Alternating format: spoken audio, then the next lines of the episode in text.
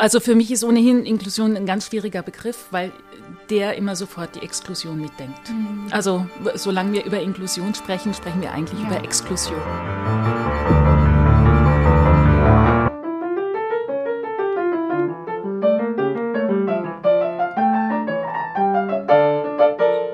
Kunst und Kultur sind ein wichtiger Teil unserer vielfältigen Gesellschaft. Aber welche Rolle spielt die Gesellschaft für die Musik? In unserer zweiten Staffel sprechen wir über Vielfalt und Diversität aus der Perspektive des klassischen Musikbetriebs. Wie setzt sich die Musikszene mit diesen Themen auseinander? Darum geht's in Generation Einheit, der Podcast. Hallo und herzlich willkommen. Wir freuen uns sehr, dass ihr auch in der dritten Folge bei uns seid beim Podcast Generation Einheit. Und heute sind wir mal nicht zu dritt, sondern zu viert. Wir haben nämlich eine Gästin bei uns, die Christine Löbbert.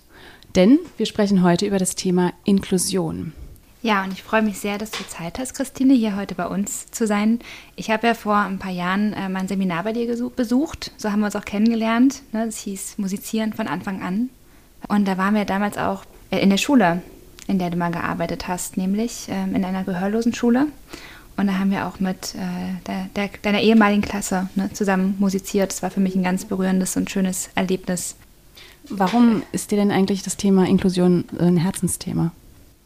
Ja, ich habe gerade äh, überlegt, ob es, ob es ein Herzensthema ist. Also ja, natürlich ist es eins, aber das Witzige ist ja eigentlich, ich werde ganz oft zu Inklusion gefragt und ich komme eigentlich aus dem segregierenden Sonderschulwesen. Also ich habe ja 20 Jahre an einer hörgeschädigten Schule gearbeitet und ähm, das ist einfach äh, eine Sonderschule und die ist auch, äh, klar, wir bieten allgemeinbildende Abschlüsse an. Vom Kindergarten bis zum Abitur ist da alles drin. Und trotzdem ist und bleibt es eine Sonderschule. Ich finde für mich die interessante Frage, was braucht jemand, damit er nicht inkludiert wird, sondern dass er einfach wirklich oder sie weiß, ich bin Bestandteil dieser Welt. Und ich finde immer, wenn wir also so meine Vorstellung ist, glaube ich, wenn ich mir eine Bühne vorstelle, auf der Menschen sind, die musizieren, dann ist mir eigentlich egal, über welche Wege die an diese Bühne kommen. Hauptsache, sie kommen letztlich auf die Bühne. Und die einen kommen halt von rechts und die anderen von links und die einen kommen aus der Sonderschule und die anderen aus dem Gymnasium oder aus einer Hauptschule oder woher auch immer oder ohne Schule, keine Ahnung. Aber nachher möchte ich bitte, dass alle auf der Bühne stehen. Nur muss ich dann auch wissen, ich, die, die Wege sind unterschiedlich, also muss ich unterschiedliche Wege bereitstellen.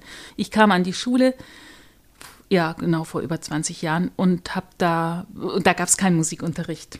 Also ich wurde eingestellt als Englisch- und Deutschlehrerin. Mhm und ich weiß noch, ich, ich sagte eben bei meinem Vorstellungsgespräch, ja, ich könnte mir auch vorstellen, mich noch mit Musik einzubringen. Und da war da so eine peinlich berührte Stille. Das wäre eine Sonderschule für Hörgeschädigte. Also sie hätten keinen Musikunterricht und da hätten sie auch keinen Bedarf. Und aus dem ging das gar nicht. Und ich habe das irgendwie vergessen. Und bei der ersten Weihnachtsfeier habe ich ein Beitrag mit Schülerinnen und Schülern gezeigt mit Musik. Und da war die Psychologin dabei und die sah das und sagte, Mensch, davon brauchen wir mehr. Und so konnte ich Musik dann über verschiedene Umwege auch einführen.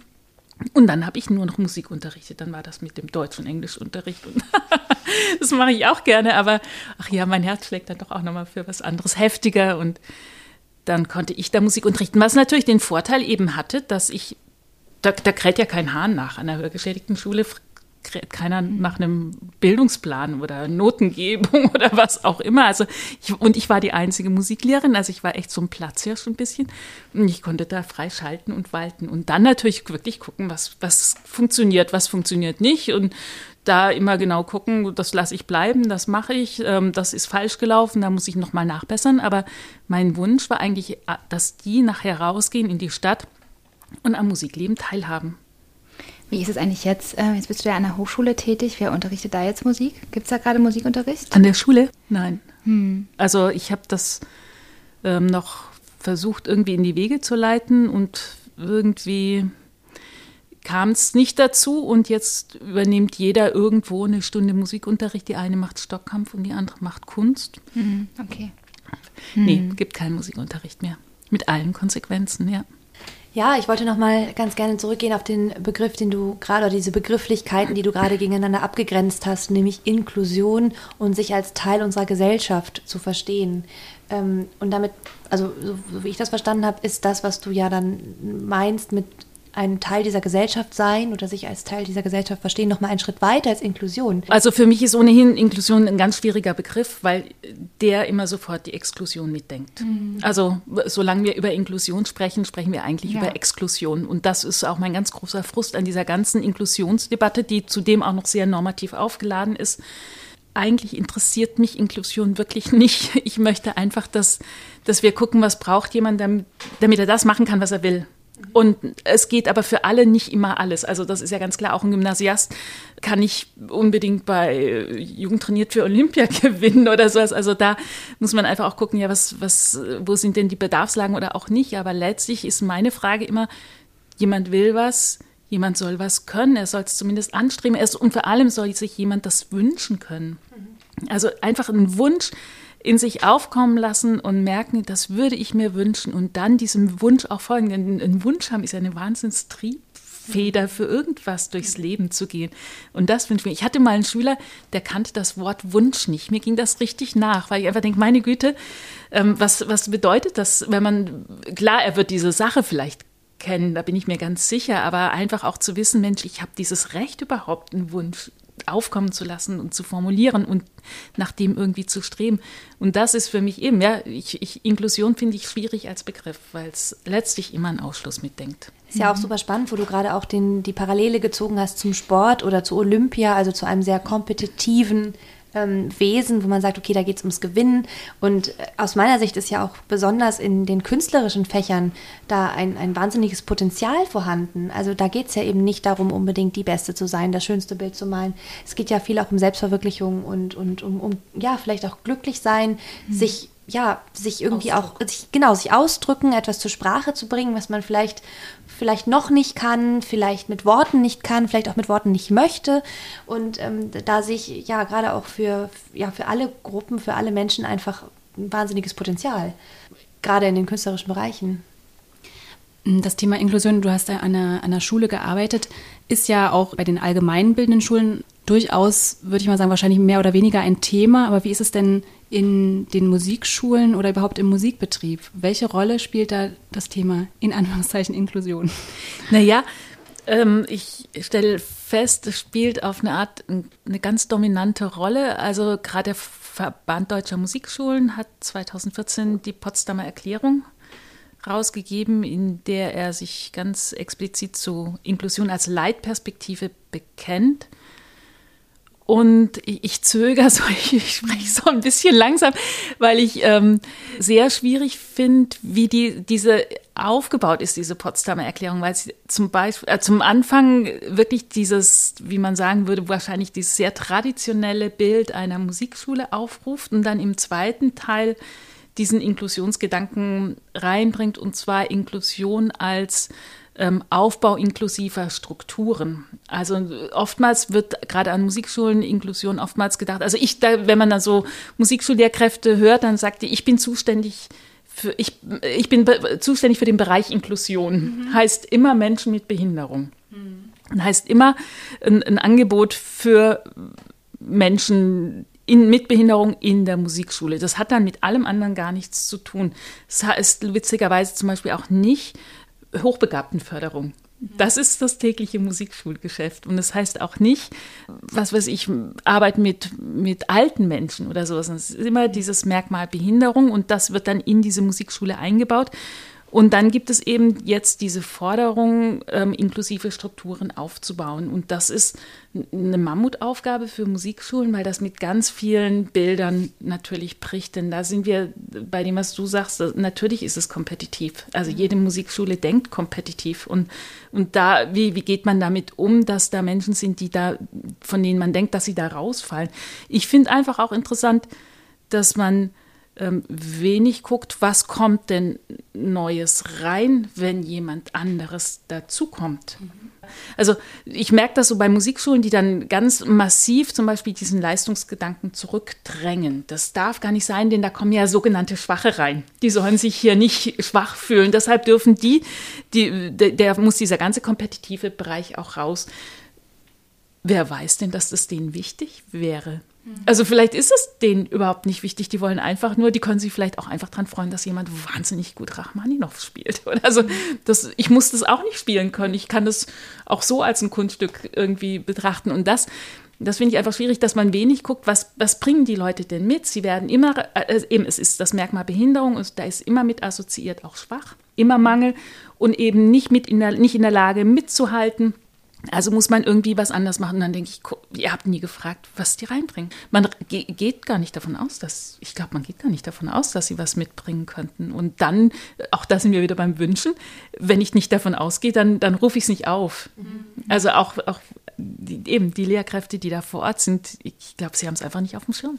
Mit welchen äh, Hindernissen und Herausforderungen bist du selbst konfrontiert in diesem Bereich? Also ähm, ich glaube, das darf man dazu sagen, dass du eine Sehbehinderung hast? Darf man das genau, sagen? ich bin ja. blind. Ja. Genau. Es ist ja eine Art Stigmatisierung, die man den Menschen auch dann irgendwie zuschreibt, ein Mangel. Wie sind denn da deine persönlichen Erfahrungen eigentlich in dem Bereich? Naja, ich falle da raus, also aus diversen Gründen. Ich bin nicht geburtsblind, das heißt, ich habe meine gesamte Ausbildung äh, als Sehende im Regelschulsystem und Musikschule und so absolviert. Und dann Klar, ich ähm, ich, glaube, ich mache Inklusion leicht. Mhm. Also ich verfüge über alles. Ich weiß auch, dass man irgendwie sich dem Sprecher zuwenden muss. Ich weiß, dass ich eben im Zweifelsfall diejenige bin, die zuerst die Hand gibt und so. Also ich, ich kenne die Regeln, ich kenne beide Seiten. Ich habe keine schlechten Erfahrungen gemacht. Also nein, überhaupt nicht. Ich mache eigentlich überhaupt nur gute Erfahrungen. Was ich schwierig finde, ist, wenn ich so das Gefühl habe, ich werde so als quotenbehindert benutzt. Ja. Also so, juhu, wir haben eine Behinderte, wir setzen sie sichtbar auf die Bühne. Und dann denke ich, nee. Oder auch wenn ich zu einem Thema befragt werde. Ich habe eine andere Expertise, ich bin zufälligerweise auch blind. Und wenn dieses Merkmal Behinderung oder dieses Merkmal Blindheit in eine in, in den Vordergrund gerückt wird und ich als Person dann dahinter zurückbleibe, ja. da werde ich dann echt knatschig. Ja. Ich glaube, dass es eine große ähm, Aufmerksamkeit gibt für dieses Thema, auch ein großes Bewusstsein, einen großen Wunsch, viel an Inklusion möglich zu machen und auch wirklich gar nicht im Sinne von Inklusion, sondern wirklich, was müssen wir denn tun, damit die Tür offen ist. Das finde ich, find ich ganz beeindruckend. Da gibt's, läuft im Moment ein Projekt mit dem Ensemble Recherche hier in mhm. Freiburg. Da war bis vor kurzem der, der ein, ich glaube, Dramaturg ist das, der Clemens Thomas. Mhm der wirklich, also ein, ein, auch sehr fein in der Sprache arbeitet. Also man merkt, wenn man mit ihm spricht, er weiß, dass das in der Luft ist und er sieht ganz schnell ganz viele Fallen und geht sehr, also sanft, wirklich, ich kann es gar nicht anders sagen, er hat eine ganz sanfte Sprache und er hat ein großes Interesse, wirklich zu fragen, was sehe ich nicht, was ihr seht, weil ich nicht eure Perspektive darauf teile. Also da war jetzt ein Projekt, da ging es auch so um Kolonialismus, glaube ich, das war das. Und da hatten sie eben so auch einen Diversity-Beauftragten mit dabei. Oder ich bin jetzt in diesem Projekt, da wollen sie mit Menschen mit Behinderung arbeiten und einfach jemanden an den Tisch zu setzen und zu sagen, äh, was könnten denn potenzielle Stolpersteine sein. So, ich finde, das, das ist eine gut, ein guter Ansatz. Und was mhm. sind tatsächlich Stolper, äh, Stolperfallen? Ganz viel sind es Fragen der Ansprache. Und ich glaube, ich glaube einfach wirklich, das größte Problem ist, dass man, dass Menschen ohne Behinderung, wenn ich es jetzt mal auf dieses Merkmal Behinderung beziehe, ganz oft eben denken, da ist was nicht. Und, kein, und ich denke immer, probiert es doch aus, ihr kriegt auch nicht immer alles mit. Also, ähm, also ich gehe zum Beispiel leidenschaftlich gerne ins Kino. Mhm. Jo, ich sehe die Bilder nicht, ich höre aber alles andere. Also wer sagt, dass ich ohne, ohne Mehrwert rausgehe? Und dass ich einfach denke, Mensch, so eine Form von Unbefangenheit fehlt. Genau, es fehlt einfach so eine Form von Unbefangenheit. Und dann ganz oft dieses Gefühl, womöglich was falsch zu machen oder was nicht richtig zu machen. Und da kann ich nur sagen, Mensch, wenn wir es nicht ausprobieren, können wir es ja nicht wissen. Also wir, das ist ganz schwer, ohne Erfahrungswerte zu arbeiten. Das war für mich eben auch so mein Glück in der Schule, weil ich da so ausprobieren konnte. Ich konnte in jeder Stunde neu ausprobieren. Hat nicht funktioniert, ich lasse es bleiben. Es hat nicht funktioniert, ich lasse es bleiben. Oh, da hat was funktioniert, davon mache ich mal mehr. Und ich glaube, dieses Ausprobieren, wir sind ja noch nicht mal an diesem Punkt, wo wir wirklich Fehler machen. Ich glaube, vieles ist auch sehr angstbehaftet. Eben. Also man hat oft sehr viel Angst, irgendwen zu verletzen, irgendjemanden vor den Kopf zu stoßen. Aber ich glaube, da braucht es auch einfach eine vernünftige Fehlerkultur. Also ich, ich habe, glaube ich, schon Mühe mit dem Wort Fehler weil ich einfach denke, naja, wir machen gerade mehr, als wir vor 100 Jahren gemacht haben. Vor 100 Jahren wäre ich Korbflechterin, bin ich nicht mehr, bin Doktorandin in einer Musikhochschule ähm, und damit tun sich ganz andere Berührungspunkte an, auf und, und immer da, wo es Berührungen gibt, entsteht Reibung. Und wo Reibung entsteht, entsteht Kontakt. Und ich finde dieses, lasst uns doch ausprobieren. Wir wissen es ja noch gar nicht. Also lasst es uns einfach machen. Und ich zumindest, ich gehe immer erstmal davon aus, der andere, das ist keine böse Absicht. Mhm. Also ich habe wirklich, ich habe wirklich nicht mal bei Schülern der Mittelstufe, die ja nicht nur charmant wow. sind, habe ich nie erlebt, dass irgendjemand meine Blindheit ausnutzen wollte oder mir irgendwie komisch käme. Überhaupt nie wenn was passiert, dann ist es aus einem Nichtwissen heraus. Mhm. Und übrigens, ich trete auch Leuten auf die Füße.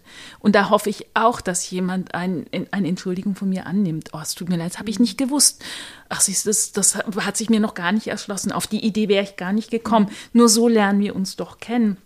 Und ich finde, wenn man äh, diese ganzen Diskussionen, die sind wichtig und richtig und ich will die auch gar nicht kleinreden, aber sie halten oftmals davon ab, dass man wirklich in den Kontakt kommt und echt auf Risiko fährt und denkt, ey, nur so kriegen wir es irgendwann hin.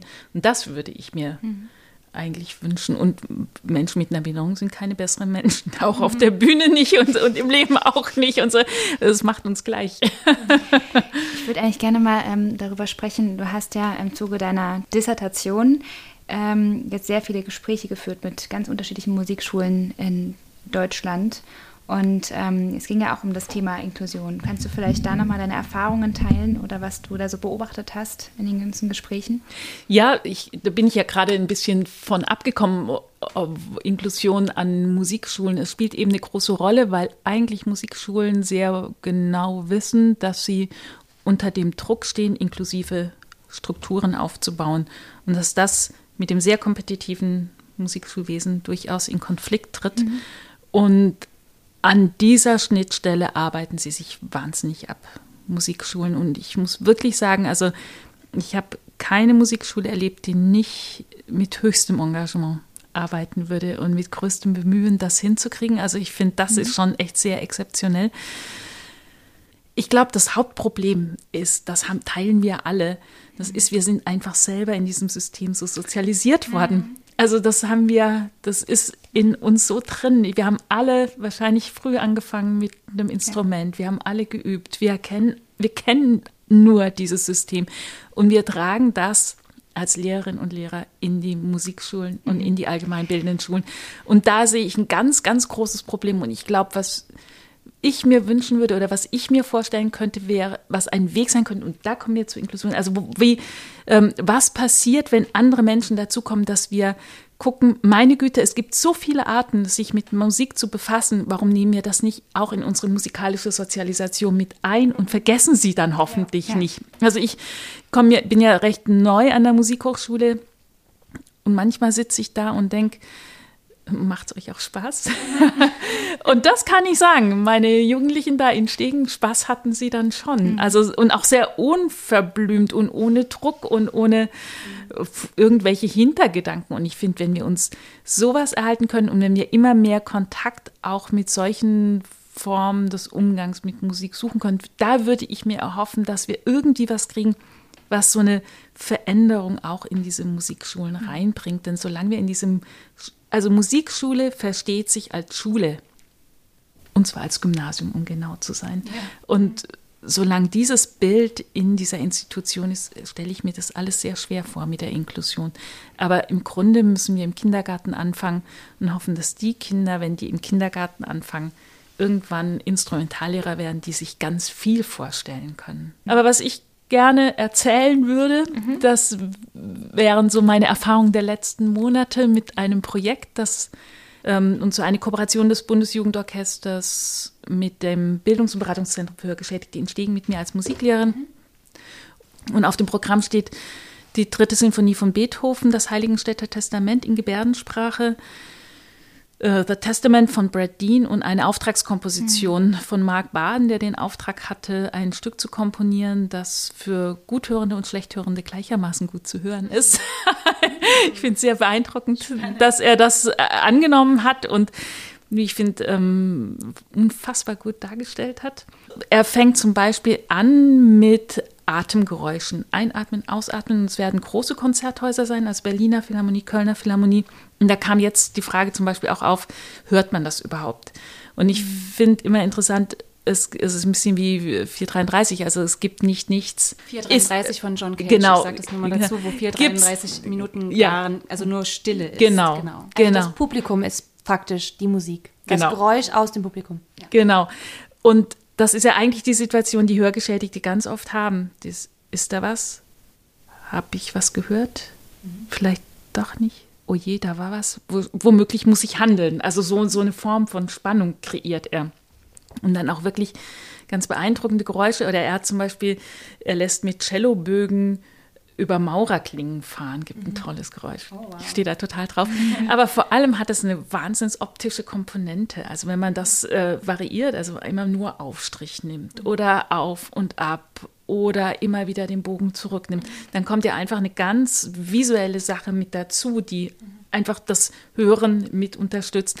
Denn das war zum Beispiel eine Sache, die meine Schüler mir sagten, naja, Frau Löbert, wenn ich die Klänge, wenn ich die Instrumente sehe, dann höre ich sie auch. Und in dem Moment, in dem natürlich das Präsent im Raum steht, mhm. richtet man die Aufmerksamkeit darauf und dann ist man, ist man mit an Bord. Ich habe ja inzwischen die Arbeitsstelle gewechselt. Ich bin in einer Musikhochschule und zusammen mit meiner Kollegin Annika Endres ähm, machen wir Seminare, in denen die Studierenden angeleitet werden, das mit den Schülerinnen und Schülern einzustudieren. genau, und da war die Sache die, also ich hatte eine feste Gruppe und die Gruppe hatte auch zugesagt.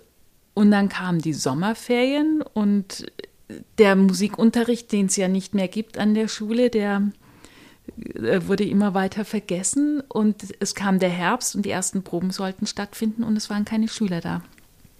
Ich hatte keine Schüler mehr und äh, dieses Projekt an der Hacke. Und ich hatte noch, ähm, weiß nicht, was mich geritten hat, ähm, beschlossen, ich möchte, dass das Konzert in Freiburg sein wird. Und ich hatte 26.000 Euro versucht einzutreiben, um hier dieses Konzert noch hinzukriegen. Also ich hatte gerade so das Gefühl, ich habe ein bisschen viele Bälle in der Luft.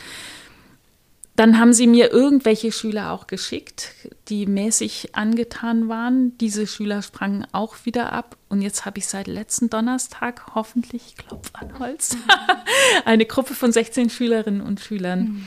Aber was ich da eben so dachte, ja, meine Schülerinnen und Schüler sind sehr musikaffin, aber sie brauchen halt den Musikunterricht. Und es braucht den Musik, eine Musiklehrkraft an der Schule, denn wo es das nicht gibt, gibt es halt einfach auch keine Musik. Und dann gibt es auch keine Projekte. Da können Kulturinstitutionen arbeiten, wie sie wollen. Ja, sie können noch so sehr einen auf Inklusion machen wollen. Wenn nicht vor Ort immer in diesen Communities Ansprechpersonen sind, wird es nicht funktionieren. Man braucht Brückenköpfe, um Brücken schlagen zu können. Und ähm, ich bin mal gespannt. Also ich sage jetzt mal, schieße ich so raus, ich könnte mir vorstellen, dass das eine eine Komposition ist, in der Inklusion und Exklusion wie aufgehoben sind. Denn nachher stehen Musiker auf der Bühne. Ja, es das, geht um das Musik. Das Schöne ist ja wirklich, dass bei diesem Projekt äh, wirklich alle wichtigen Institutionen dabei sind und, und, und äh, Räume, also äh, von der Schule, von der Gehörlosenschule über die Stu Musikstudierenden an der Musikhochschule, Stimmt. dann die Musikerinnen und Musiker, Nachwuchs, dann im Konzerthaus und also es ist alles also von der von die ganze Nahrungskette sozusagen. Genau, genau und eben eine Komposition. Ich, ich finde das so, so charmant. Es ist eine zeitgenössische Komposition mhm. und deshalb spiegelt sie so sehr das wieder, was gerade uns gesellschaftlich umtreibt. Klar, Beethoven ist geschrieben, die dritte Sinfonie, die, die steht erstmal, aber wir leben im Hier und Jetzt und wir haben jetzt die Möglichkeit, Kunsträume zu schaffen, in der unsere Gesellschaft auch aufgehoben ist. Und er bringt wirklich die verschiedenen Akteurinnen und Akteure zusammen. Und was ich so wertvoll finde, er lässt eine, er, er bringt eine Erfahrung auf die Bühne, die eine Kunsterfahrung ist, die aber einfach auch wirklich eine mhm. Erfahrung ist, Und da treffen sich für einen Moment alle und dann gehen wir wieder in alle Richtungen. Natürlich leben wir in unterschiedlichen Welten, aber einmal kommen wir zusammen. Und was ich schön finde, ist, also Inklusion muss immer so Spaß machen. Ja, auch diese vielen Inklusionsbands, die haben immer so ganz lustige Namen. Und damit tue ich mich einfach schwer, weil ich denke, nee, eine Behinderung ist eine Behinderung und das ist ein Einschnitt und das ist auf jeden Fall ein Rucksack, den man durchs Leben trägt. Das lässt sich einfach nicht wegdiskutieren und das ist auch nicht lustig. Und er bringt diese Erfahrung, er, er macht eine Erfahrung, Behinderung, diese ganzen vielen verschiedenen Facetten, er macht sie erlebbar. Mhm. Und ohne dass es traumatisierend wäre oder so. Es ist ein Musikstück, aber er bringt eine Erfahrung in die Musik und die löst sich auch wieder auf und das finde ich schon echt schön. Und das ist genau das, was ja eigentlich, genau, also dieses sich begegnen auf Augenhöhe, ja. egal mit welchem Hintergrund wir ja. groß geworden sind oder was, was uns im Alltag so beschäftigt. Ja, genau. genau. Wir kommen zum Konzert, Christina. Ja. ja. Okay, also April ähm, 2023. Wir werden nochmal darauf aufmerksam machen, auf jeden ja, Fall. Sehr ja. gerne. Ja. ja. Ich glaube, dann kommen wir hier an dieser Stelle zum Schluss. Also wir freuen uns sehr, sehr dass, dass du heute Zeit für uns gefunden hast. Es war wirklich ein absolut spannendes Gespräch. Ich muss ganz ehrlich sagen, mir hast du auch in mancher Hinsicht echt so ein bisschen die Augen geöffnet, dahingehend, wo eigentlich das strukturelle Problem liegt. Nämlich genau da, wo du sagst, okay, es ist schön, wenn es die Gelder gibt, es ist schön, wenn es die Initiativen gibt von den großen Institutionen. Aber wenn ich sag mal, an der Basis kein Personal ist, wenn da keine Menschen sind, die es wieder tatsächlich umsetzen. Ja, ohne die wird es nicht gehen. Und das ist also wahnsinnig beeindruckend, auch was du da in der gehörlosen, gehörlosen, nein, gehörlich geschädigten Schule geleistet hast. Also ich bin total beeindruckt, wirklich. Mhm. Ja, wunderbar. Wenn ihr noch Anregungen habt, Kritik, Lob auch sehr gerne oder Fragen an Christine, sage ich jetzt einfach mal so, dass wir die weitergeben würden, dann schreibt uns gerne an äh, generationeinheit.gmail.com oder eben auf unseren Social-Media-Kanälen. Wir antworten auch auf jeden Fall. Vielen Dank für das Gespräch und jetzt gehst du wieder zurück zu, deiner, ja, zu deinem ja. Dissertationsvorhaben. genau, genau, an den Schreibtisch. Danke für die Einladung. Tschüss.